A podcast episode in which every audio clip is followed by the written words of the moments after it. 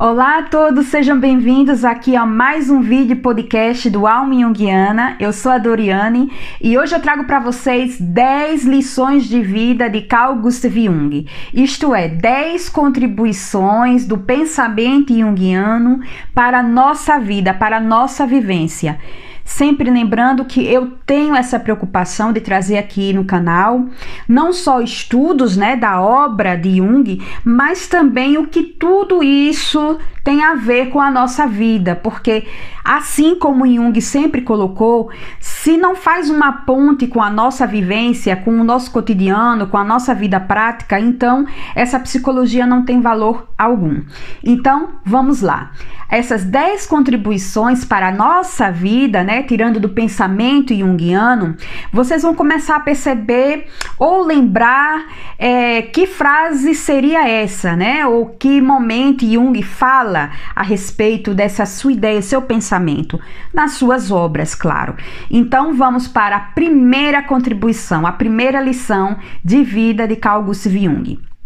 A primeira dela é quando Jung ele vai dizer que onde o amor está presente, está forte e domina, não há a existência de poder. Ou seja, se esse amor está presente, não há necessidade de poder.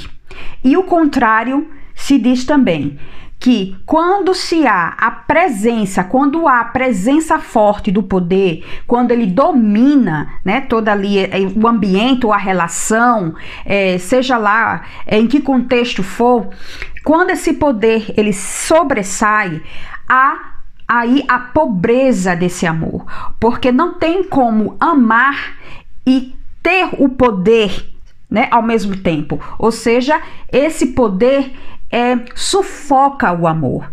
E o amor, quando é o amor genuíno, não há necessidade do poder, não há necessidade de, de calar o outro, de subjugar o outro. Então, essa é a primeira lição que eu acho muito importante para a nossa vida. Se a gente começar a pensar é, para nossas relações, começar a trazer isso para nossas relações, faz muito sentido. Porque o amor, quando ele é genuíno, quando ele é, é puro, quando há esse amor que brota, né, que é de dentro para fora, não há necessidade de controlar o outro, de calar o outro, de desconsiderar o outro. Pelo contrário, você tem esse olhar de respeito e de consideração para a individualidade do outro. Então, isso é primordial. Se a gente falar das nossas relações, mas se a gente começar a falar de uma forma coletiva e muito mais ampla do que isso, né, universal, faz todo o sentido. Quando a gente considera a existência de outros povos, de outras culturas, de outros mundos, né, e não subjugar o outro. Então, faz todo sentido essa primeira lição de vida quando a gente pensa em psicologia analítica, né, do pensamento junguiano. Agora vamos para a segunda lição. E nessa segunda lição é quando Jung ele vai trazer a respeito de quando nós olhamos para o mundo interno, quando olhamos para nós mesmos, nós temos a chance e a possibilidade de despertar. O que quer dizer isso? Esse desenvolvimento, essa evolução do indivíduo tem a ver com esse olhar interno, olhar para si. Não apenas considerar o meio externo, mas sim o mundo interno, considerar as suas necessidades, os seus sentimentos, é, esse mundo que permeia internamente e que é algo muito mais profundo que vai falar de uma essência, que vai falar de uma alma, que pulsa para uma evolução, para um desenvolvimento, e isso só é possível quando o indivíduo começa a ter esse diálogo interno e, claro, fazer essa ponte né, do mundo externo com o mundo interno, ter essa relação mais global, né, de considerar essas forças do inconsciente e também a consciência. Né? Eu estou sempre aqui reforçando, né? nossos vídeos que não podemos é, colocar o inconsciente no altar e desconsiderar a consciência e vice-versa, né? São duas é, instâncias, dois mundos que necessitam de diálogo para que o indivíduo se desenvolva, para que essa, essa força interna desse crescimento, desse desenvolvimento humano seja possível. Então tem que ter essa relação é, de diálogo, né? Entre o mundo externo e o mundo interno. Então, quando Jung ele fala de, desse, desse olhar para si, é justamente considerar esse mundo interno que é tão negligenciado, que é tão negado, porque esse mundo externo é muito valorizado, é super valorizado e se esquece é, desse mundo interior, que é extremamente importante para a vida psíquica é, do indivíduo de uma forma total, né, global. Olhar para si é também olhar para esse desenvolvimento psíquico do indivíduo. Agora vamos para a terceira lição de vida. O passado não é o não é quem define absolutamente o seu futuro, mas sim quem você escolhe ser, o que você vai fazer com esse passado, o que você vai fazer com o seu presente e assim caminhar, né, para uma vida para frente, né? Caminhar para frente, para uma vida futura e não é pegar o passado, as suas vivências que são importantes, sim, para um aprendizado e desenvolvimento do indivíduo, né? Mas não é o que vai definir a sua vida daqui para frente mas sim as suas escolhas. O que, que você vai fazer com esse passado? O que, que você vai fazer com a sua história? Né? Como é que você vai lidar com tudo isso?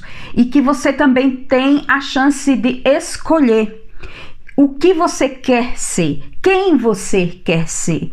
Então, é uma contribuição muito importante se nós pensarmos nas nossas vidas, né? Como é que nós estamos lidando com tudo aquilo que nós vivenciamos? É, se nós fizermos uma ponte com tudo aquilo que nós já vivenciamos, com o hoje e o futuro, o que, o que nós queremos ser, né? Quem nós queremos ser. Há aí essa chance de escolha e que também é uma responsabilidade do indivíduo.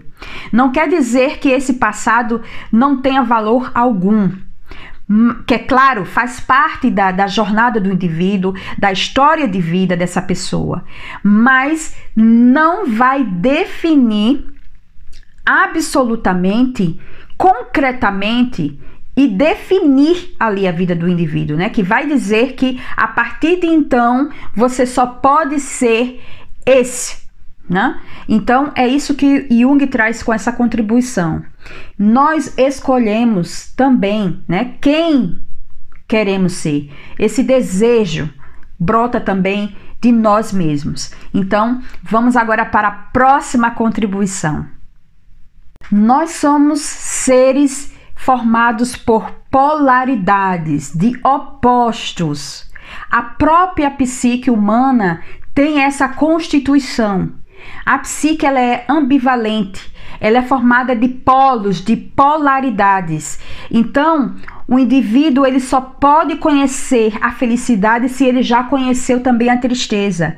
E se ele perceber que todas essas polaridades, né? Eu sou, eu sou bom, eu sou mal, eu sou é, nesse momento eu estou feliz, nesse momento eu não estou feliz. Todas essas polaridades dessa constituição humana, ter essa compreensão para que seja possível essa integração, integrar esses opostos. Nós somos formados de várias facetas. Nós somos bons, nós somos maus, nós somos felizes, nós somos tristes, nós somos é, seres que têm dotados de, de, de qualidades, mas também de falhas é, existe toda é, essa questão, nós somos seres masculinos, femininos, é, é, é algo assim muito importante ter essa consideração de integrar esses opostos. Nós não somos apenas um lado da moeda, mas sim o outro lado da moeda. Então, a integração desses opostos é fundamental também para o desenvolvimento desse indivíduo. E quando a gente chama isso para a nossa vida prática, a coisa é muito mais é, profunda. Por quê?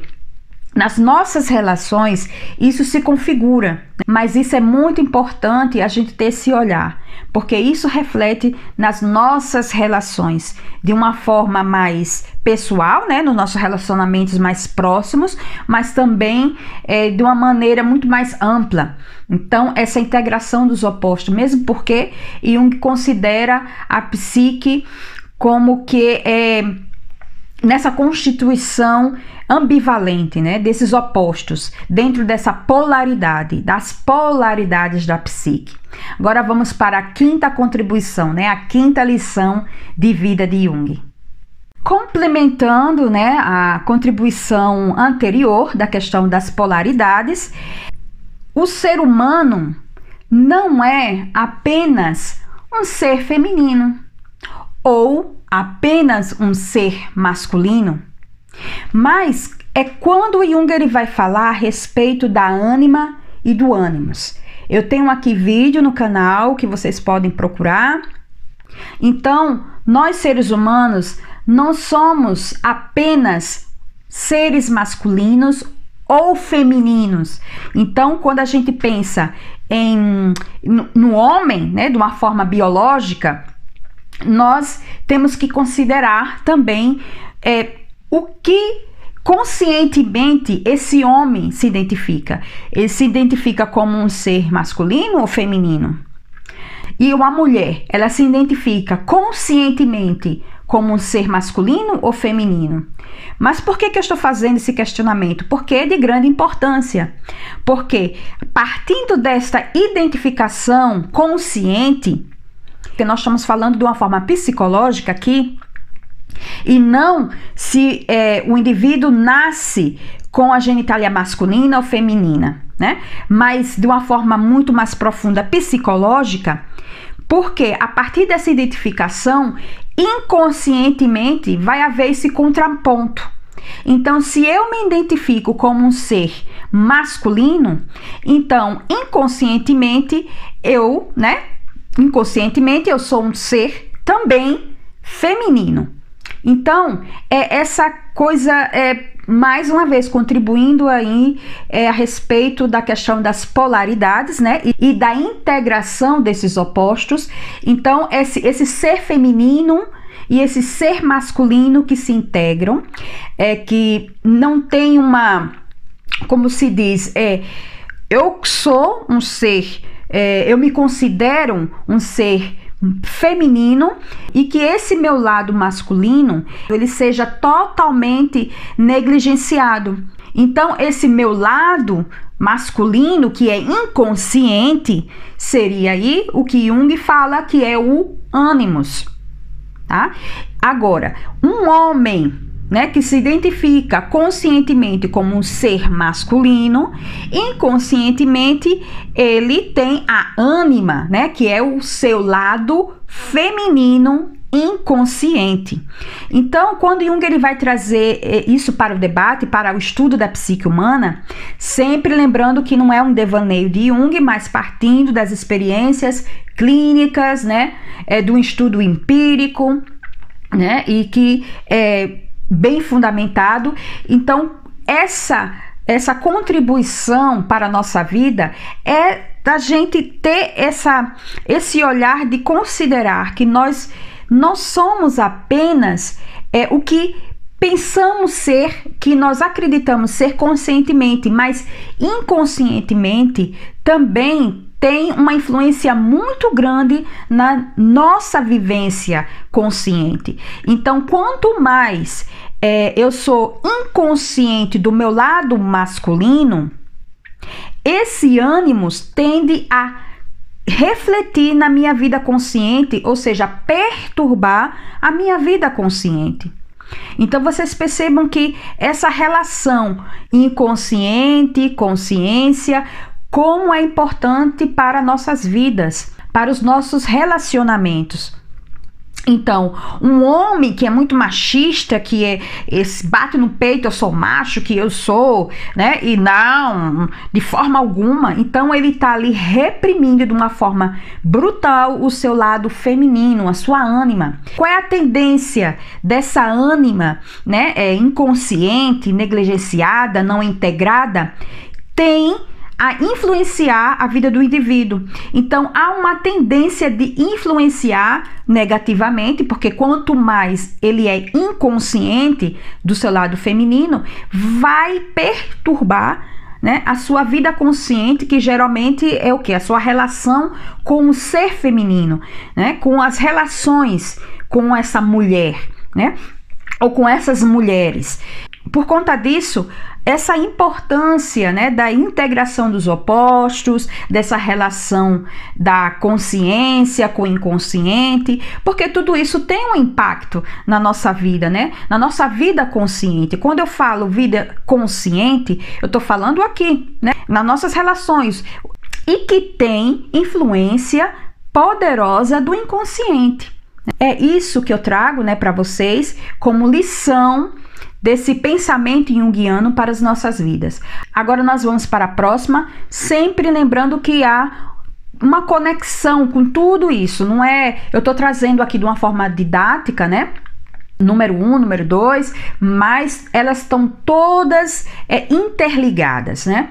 Então agora nós vamos para a próxima, que tem a ver também com tudo isso que nós estamos falando aqui. A sexta contribuição, a sexta lição de vida de Carl Gustav Jung é justamente não, você não é um poço de bondade. Nós não somos seres iluminados, bons, mas nós somos também seres humanos que apresentam o lado sombrio, ou seja, a sombra. Não podemos pensar num ser humano bom, puramente, unicamente, e desprezar o outro lado da moeda, a sombra dessa bondade, vamos falar também de uma maldade, de características e atributos que não são considerados é, bons, aceitos socialmente. É, Vamos partir também desse, dessa sombra, falando também dessa persona, porque nós queremos ser esse, esse ser humano bom, inteligente, bonito, descolado, é, com todos esses atributos, né? Esses predicados, mas ninguém quer é enxergar o outro lado, o lado sombrio, a minha maldade, a inveja, a mesquinhez, é, o pensamento vingativo, uma série de, de pensamentos, sentimentos que são considerados pequenos, né? A vontade de agredir, a agressividade, a explosão, a fúria, né? É, o egoísmo todos esses atributos que ninguém quer para si, a não ser que você tenha uma identificação sua sombra. Mas o que frequentemente ocorre é o oposto, né? Essa, é, esse olhar para o que é bonito, o que é perfeito, o que é aceito socialmente. Eu me apresento desta maneira, mas eu desconsidero tudo aquilo que não é aceito, que o meu ego não aceita, que eu não quero enxergar. E que quanto mais somos inconscientes, desses atributos, dessas características do lado sombrio, o que está na penumbra, no obscuro, eu tendo a projetar no outro, porque é claro, não parte de mim, parte do outro. Não, só os outros, né? E, e aí, ó, critica o outro, julga o outro, é, controla o outro e e claro, é, tem a inveja da liberdade do outro. Então, esse é esse é um aspecto muito importante, porque vamos pensar aí a respeito das nossas relações, o quanto que nós projetamos eu fiz um vídeo, né? Eu acho que na semana passada, ou na semana retrasada, a respeito da projeção. E que nós vamos falar a respeito dessa relação com o outro, com esse mundo externo, que é claro tem esse papel é, importantíssimo do quanto nós somos é, conscientes ou não desse lado sombrio. Porque quanto mais inconsciente eu for, é, eu não ter esse olhar e entender que eu sou um ser humano como qualquer outro, com falhas, com qualidades, com um lado luminoso, mas também com um lado obscuro. E eu tendo a ter uma compreensão uma aceitação maior do outro, porque eu sei que também eu não sou uma pessoa perfeita. É, então é nessa imperfeição que nós somos perfeitos, porque temos esses dois lados, né? Essas duas dimensões. E é muito importante, porque é quando a gente pensa, quando a gente vê o anjo que tem um lado luminoso, né? é, angelical, mas que tem um outro lado demoníaco, né, sombrio. E isso também reflete o que somos, né, nós seres humanos. Agora nós vamos para a sétima contribuição. É quando Jung fala a respeito dos sonhos. Os sonhos são mensageiros do inconsciente. Ou seja, os sonhos vão falar também desse mundo interno. Os sonhos não é uma coisa que é sem pé nem cabeça, que esconde, que disfarça, mas esses sonhos também falam da nossa vida, da nossa vida psíquica, de como estamos vivendo de forma consciente, como que talvez essa vida consciente esteja, é, como podemos dizer, em desequilíbrio.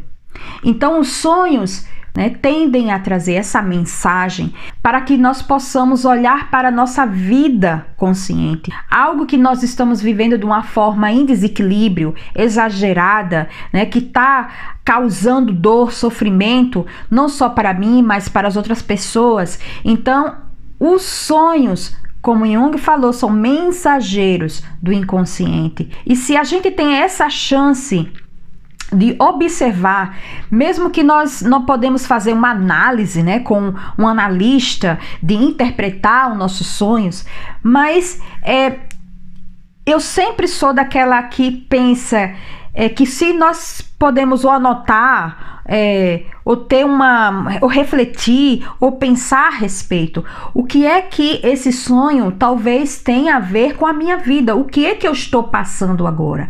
Ou pessoas que estão próximas a mim. Então, de não desconsiderar esse mensageiro, de não desconsiderar os sonhos, principalmente aqueles que nos é, afetam consideravelmente. Quando a gente acorda e já começa, meu Deus, que, que é isso, né? Não tem nem pé, nem pé nem cabeça, mas por que, que eu sonhei isso?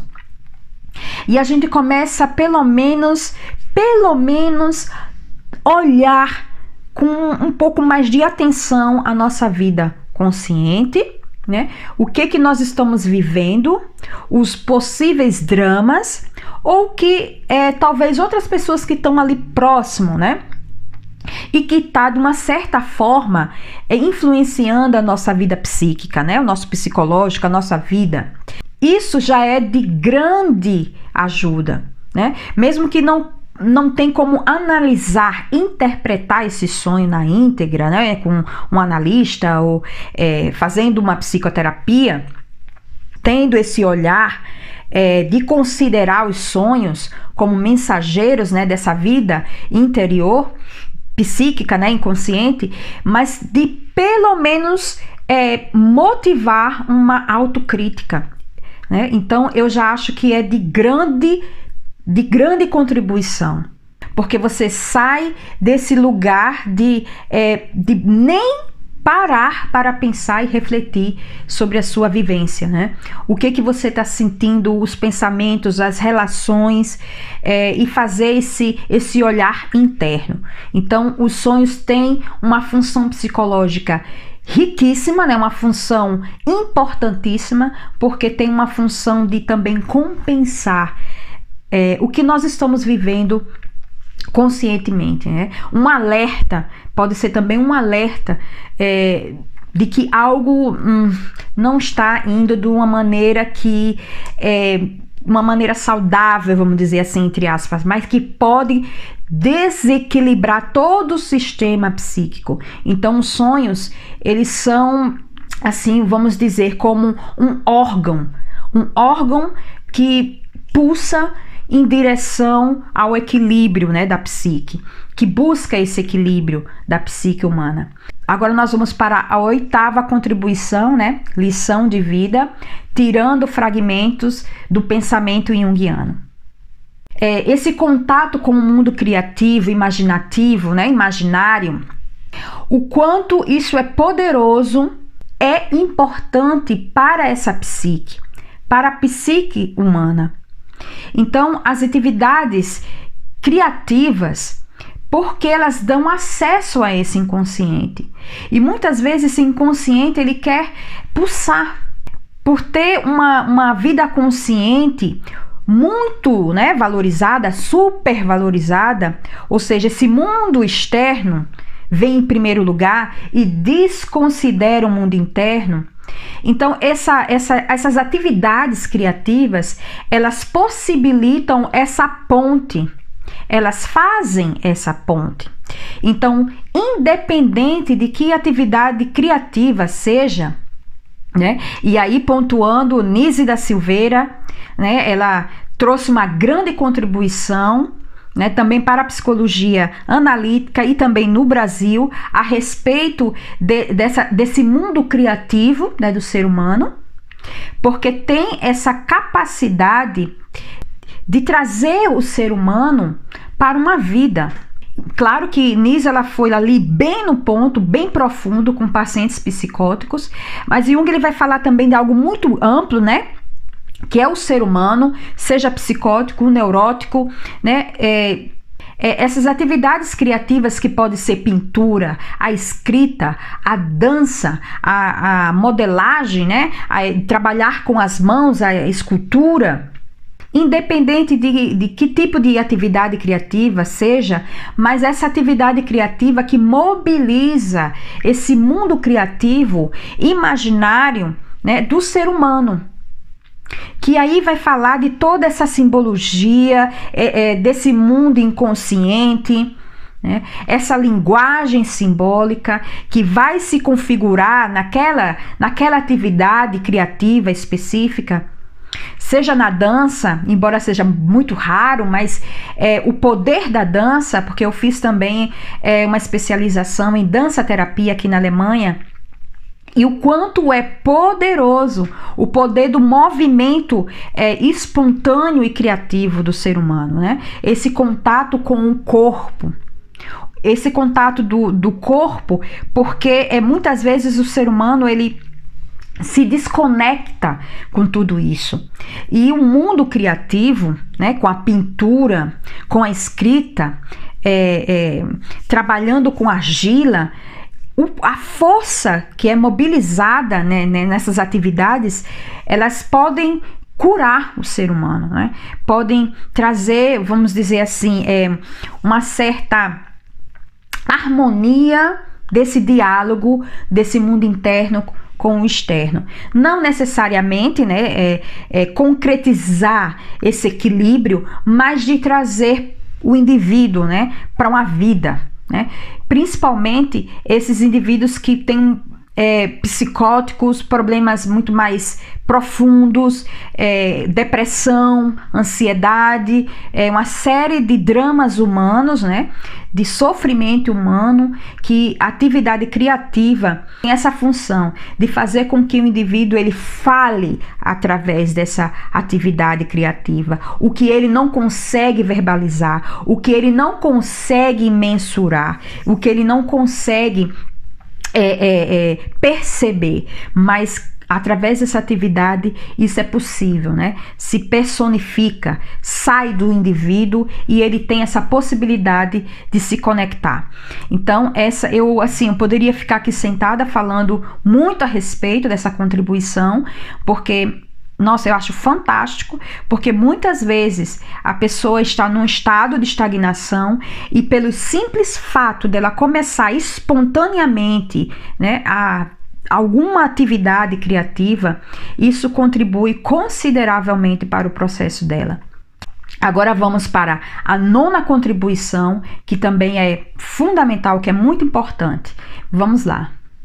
Nós estamos, todos nós estamos conectados com uma psique que é global, que é universal.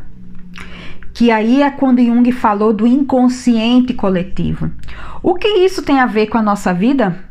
Que eu acredito que vocês já conseguiram aí imaginar de que quando a gente fala de uma conexão de seres humanos, nós estamos falando de que essa psique, né, esse inconsciente coletivo, nós compartilhamos. Então, nós somos indivíduos, mas também somos seres humanos que temos essa ligação, essa conexão com com todo, com todos nós seres humanos. Nós compartilhamos dessa psique coletiva e que é muito importante quando a gente vai pensar de que o que eu faço influencia também no outro, que influencia também no coletivo e que nós estamos conectados como uma teia, como uma teia de que quando algo quebra lá, vai surtir efeito lá na frente. Então, quando acontece algo muito forte na história da humanidade, é, algo coletivo, isso tem uma repercussão psíquica como um todo. Nós estamos ligados. E agora nós vamos para a última lição que tem a ver com essa, né? Como eu falei para vocês, está tudo é ligado todas essas lições, é, não é algo é, ali desconectado, dissociado. Então, essa última lição também vai falar a respeito dessa psique coletiva. Então, partindo dessa lição anterior, nós vamos falar agora do indivíduo. É quando Jung ele fala que não existe uma receita que vai funcionar para todos os indivíduos. Ou seja, olha aí o paradoxo. Embora nós estejamos conectados, interligados, embora é, há essa conexão humana, né, dessa psique coletiva, também Jung fala né, desse indivíduo. Esse indivíduo que ele é único, né, que tem a sua individualidade e que o que funciona em um não necessariamente vai funcionar para ele. Ou seja, essa receita de bolo não vai funcionar sempre. E aí nós podemos é, ampliar aí, né, a discussão quando Jung vai falar desse processo de individuação, que aí tem esse paradoxo do indivíduo, que ele é indivíduo e ele é também coletivo. Porque esse processo de individuação, o ser humano ele se torna único, né? Ele é único, e ele se desenvolve, ele evolui, ele sai do estado de estagnação, de alienação e que contribui para o coletivo, né? E que enriquece a coletividade. Então vocês percebem, né, que tem esse paradoxo, o indivíduo que contribui para o coletivo. Claro, sempre levando em consideração de que se nós estamos conectados e o que eu faço é, é, prejudica ou não o outro, né? Então, o meu desenvolvimento contribui para o outro, contribui para a relação com o outro, com esse mundo externo, para a coletividade, né? Então, uma coletividade que tem vários indivíduos, né, nesse processo, né, indivíduos únicos, então, consequentemente, essa coletividade ela é vamos dizer assim, ela é mais justa, não sei se é essa a palavra, mas é uma coletividade que potencializa o indivíduo, não é uma coletividade que prejudica o indivíduo, que é, controla o indivíduo, que desconsidera o indivíduo, mas é uma coletividade de indivíduos únicos. Né? É claro que a gente pode falar que, infelizmente, está muito longe da realidade, né? Do que nós vivemos, mas que pelo menos é aí que Jung ele entra com essa contribuição de que, no mínimo, da gente ter esse, essa autocrítica, da gente ter esse olhar. Então, é esse indivíduo que, quanto mais ele é consciente de si, que, é, que ele tem essa, essa possibilidade, esse direito dele ser quem ele é, né? O que ele nasceu para ser, quem ele nasceu para ser, é um indivíduo que contribui muito mais para a coletividade. Então, essa é uma das grandes contribuições, lições de vida de Carl Gustav Jung. É quando ele vai falar que o indivíduo ele só pode contribuir é, é, de uma forma genuína para a coletividade quando esse indivíduo ele tem é, o direito de ser quem ele é, né? se desenvolver enquanto ser psicológico e que ele contribui para essa coletividade. E é uma coletividade que responde muito bem a esse processo de desenvolvimento, porque é uma coletividade que respeita o indivíduo, né? Então, é, pensando aí, trazendo para a nossa vida prática, nós podemos pensar muito bem num universo ou num sistema menor, né? Dentro de um, de um contexto familiar. Então, é uma família que ela é, respeita os indivíduos, os membros daquela família, a individualidade, né? Então, é uma família que respeita que um seja pintor, que um seja artista, que um seja é, é, marceneiro, que, que a pessoa seja o que ela é, que ela respeita essa individualidade. É uma família que tem uma, um, um, essa, essa, essa, essa coletividade muito forte. Né? Muito forte porque respeita os indivíduos e que possibilita esse desenvolvimento individual. Nós estamos trazendo aqui para um, um, sistema menor, né, que é família, mas a gente pode pensar aí em uma comunidade, num bairro, um país e assim vai, né? Para o global, para o universal. Então, era essas 10 lições de vida de Carl Gustav Jung, ou seja, tirando do pensamento junguiano, que contribui consideravelmente para as nossas vidas, para os nossos relacionamentos. Então, eu espero que vocês tenham apreciado. Dê um like, compartilha, né? Se inscreva no canal, essas coisas todas que eu sempre esqueço de dizer. E para vocês que estão ouvindo o podcast, muitíssimo obrigado os ouvintes, todos que estão acompanhando, não só em vídeo, mas também no podcast. Eu tenho um prazer de trazer aqui para vocês. Então, eu vou, eu quero colocar toda semana, né? Mas nem todas as vezes eu consigo trazer semanalmente, mas eu sempre trago algo também de conteúdo lá no Instagram. Seria muito interessante que vocês também me acompanhassem por lá, no arroba Um forte abraço para vocês e a gente se vê no próximo vídeo podcast. Tchau!